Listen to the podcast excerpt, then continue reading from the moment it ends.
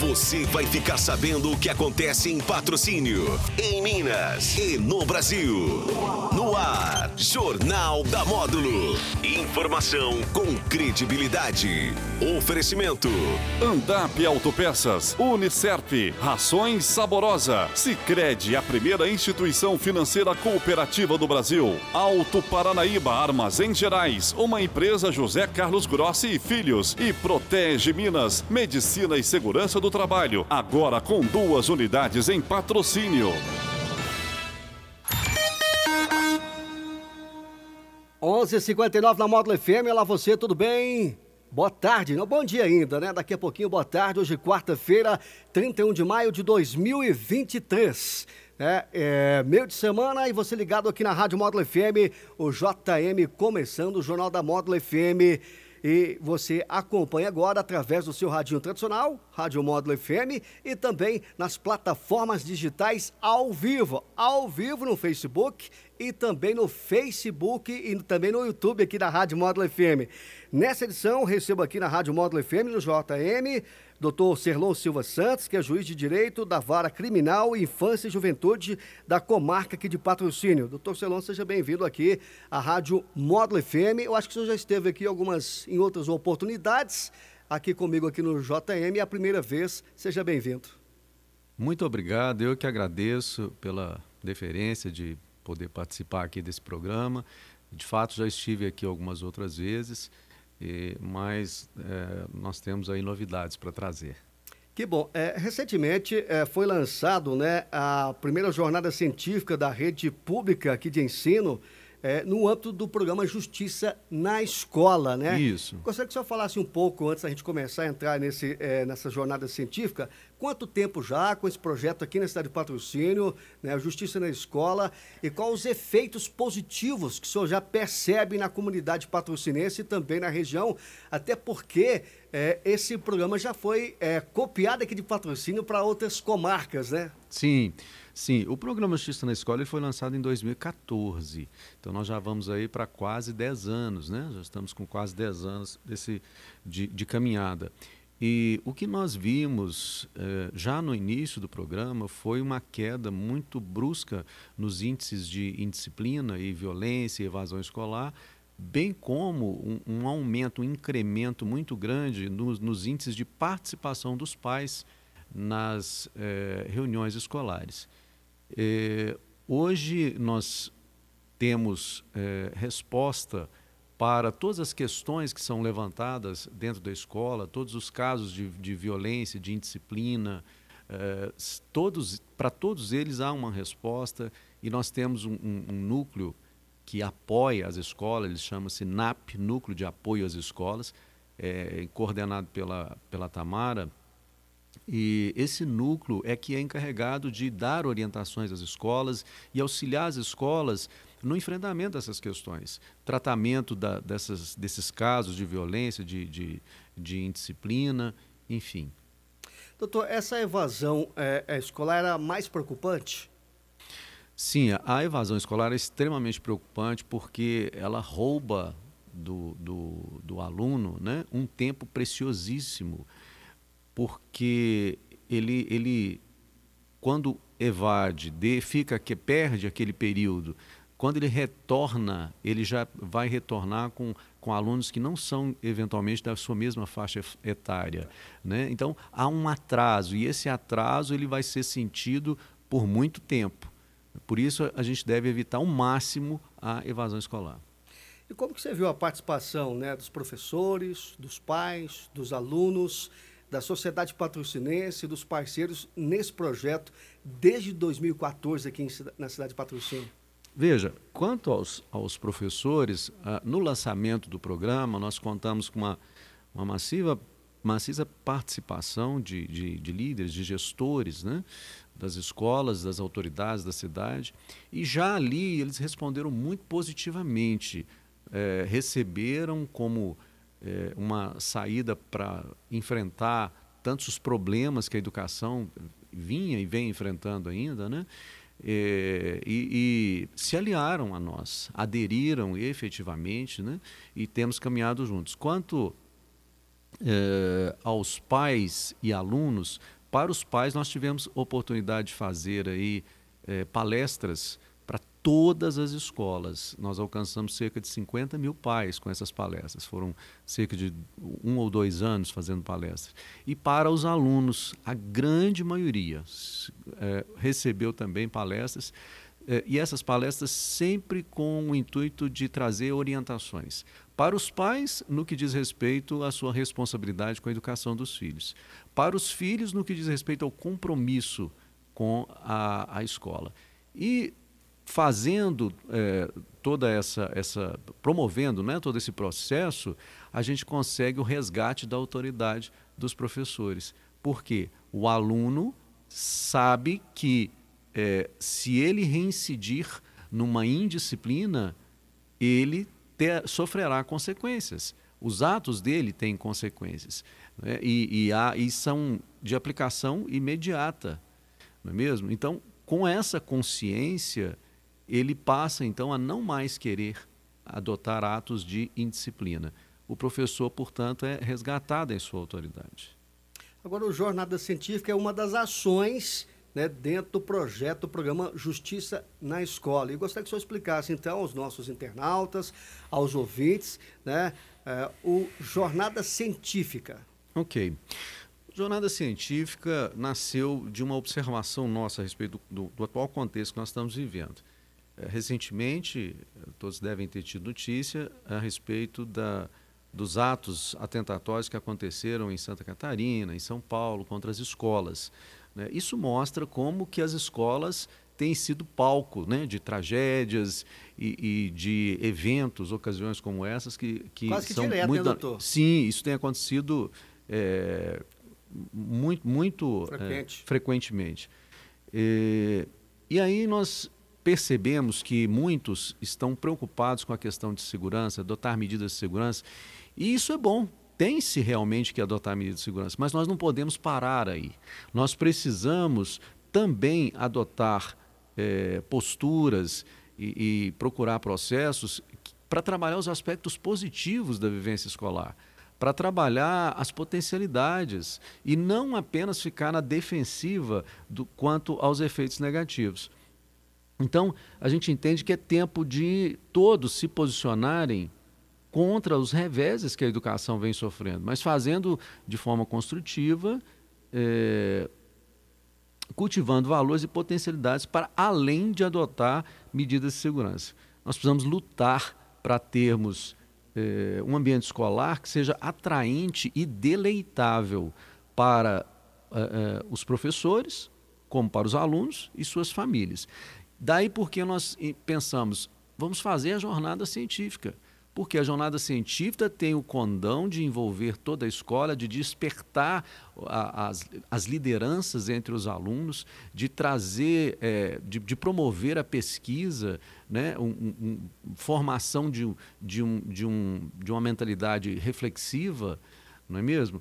E isso permite também a, a uma maior socialização, porque os trabalhos são em grupo, há uma competição, não é mesmo? E isso nós entendemos que, que seria muito interessante. Eu me, eu me lembrei, para ter essa inspiração, hum. de uma ocasião em que eu fui participante de uma, de uma feira de ciências lá na minha terra natal. E ali nós fomos classificados, em primeiro lugar, no, numa escola estadual, e depois é, também fomos classificados no âmbito regional e ainda no, no estado de Minas Gerais, porque estivemos em Belo Horizonte fazendo essa apresentação. E por que, que eu falo desse caso? Porque é, isso me marcou muito é, positivamente. Tudo que eu aprendi, tudo que eu vi, tudo que eu pude socializar, aprender de socialização, é, enfim, isso foi muito marcante para mim. E eu vi o quanto isso contribuiu para a minha caminhada. Por isso eu queria é, também que os alunos daqui de patrocínio tivessem esse tipo de experiência. E só tem um cronograma, né? Sim. A seguir. Sim. O que é esse cronograma? Eu gostaria que o senhor falasse também para os ouvintes da Módulo FM de que forma que é desenvolvido esse, esse eh, o projeto. Sim, nós, nós, nós, temos é, uma divisão na, na jornada, nós chamamos de jornada científica justamente por isso. São três etapas. A primeira etapa já está acontecendo. É, dentro de cada unidade escolar da rede pública de ensino de patrocínio, municipal e estadual, eh, as escolas estão realizando as suas feiras de ciências. E dali vão sair os grupos vencedores.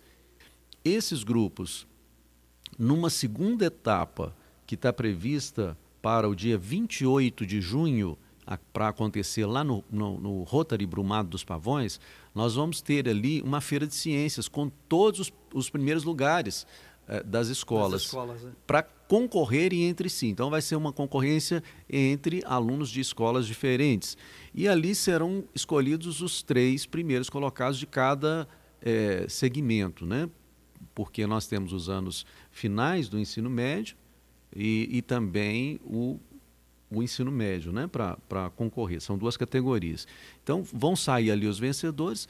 A gente, nessa ocasião, pretende fazer também ali no Rotary apresentações culturais, promover ali um ambiente que seja saudável, né? saudável é, agradável, para que a, a, população possa visitar, a população esteja presente, a população conheça o trabalho dos alunos, das escolas, as autoridades também. Nós vamos ter lá uma solenidade de abertura que nós queremos que seja, é, que queremos é, fazer de forma valorosa, para que é, de fato seja marcante. Né? E encerrando ali, nós partiremos para a terceira etapa, que é no, nos dias 7 e 8 de agosto, um simpósio, é, para o qual nós já convidamos alguns cientistas para palestrar para 1.200 alunos presenciais e para todo o restante do alunado de, de patrocínio através do virtual. Né? Por, por, por videoconferência. Videoconferência. Isso, exatamente. E na ocasião, nós queremos divulgar uh, os, os nomes dos ganhadores da, da segunda etapa. E ali eles receberão uh, a premiação. Então, há um envolvimento é, é, da rede escolar, é, só, é pública? Sim, só a pública. Envolvimento dos alunos e dos pais também, né, sim, doutor? Sim, com certeza. É, esse, esse essa jornada propicia justamente isso, como nós dissemos no início, né?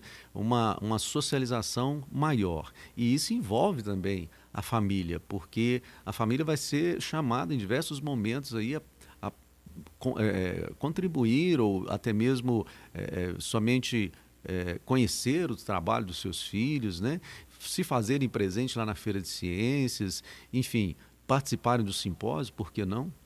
O senhor falou aí numa, nessa questão de concorrência, mas a concorrência sadia. Há premiação, doutor? Sim, há premiação. Há premiação. É, nós teremos para é, cada primeiro colocado, que são duas categorias, né? Uh, dois, uh, um, antes, antes, porém, preciso esclarecer. Pode ficar à vontade. Cada, cada é, equipe, equipe, equipe, porque não é individual, cada equipe é formada por três a cinco integrantes. Então, cada equipe, primeiro colocada, receberá dois mil reais para dividir entre si. O segundo colocado, R$ 1.500, né? da mesma forma, para fazer essa divisão. E o terceiro colocado, R$ reais. E teremos também uma premiação aí para os professores orientadores que participarem. Cada um receberá mil reais. E como está sendo a adesão por parte das escolas? É, o que, que o senhor tem percebido? Nós temos tido uma excelente adesão. Temos notícias de trabalhos que já, já estão sendo realizados e muitas, muita busca, muita pesquisa.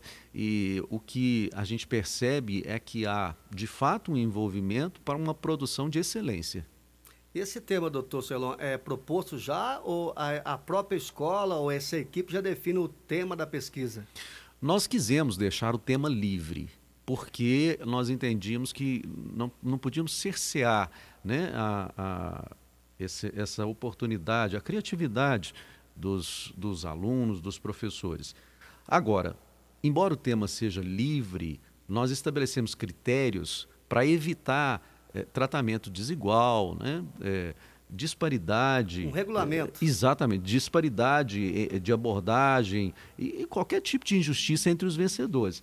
E esses critérios são apresentação, que diz respeito ao conteúdo, forma, objetividade e clareza, criatividade, organização, comportamento, que envolve entrosamento do grupo, participação de todos, organização do ambiente, disciplina, mérito técnico científico, que diz respeito à consistência teórica e metodológica da proposta, originalidade da abordagem, né? então isso aí para mim já iguala todos os temas, relevância do projeto e impacto regional. Né? Eu, nós queremos acreditar que com esses critérios a gente é, supera qualquer possibilidade aí de de uma injustiça na comparação de um trabalho com o outro. E o senhor espera que essas ações continuem aqui no, no, no município de Patrocínio? Sim. A, o nosso intuito é que se torne uma ação permanente, permanente do programa Justiça na Escola, tanto que nós já estamos com a segunda jornada sendo desenhada, já escolhemos o tema, né, pretendemos trabalhar empreendedorismo e cooperativismo, não é mesmo? E isso deve acontecer no ano que vem, se Deus quiser. Isso é auxiliar na educação, né, né doutor Serlon, né, é nessa questão. Você coloca os alunos, os professores, especialmente os alunos envolvidos né, com, com, com temas interessantes e deixa muito de lado né, essa questão da violência. Sim, nós temos que mudar o foco.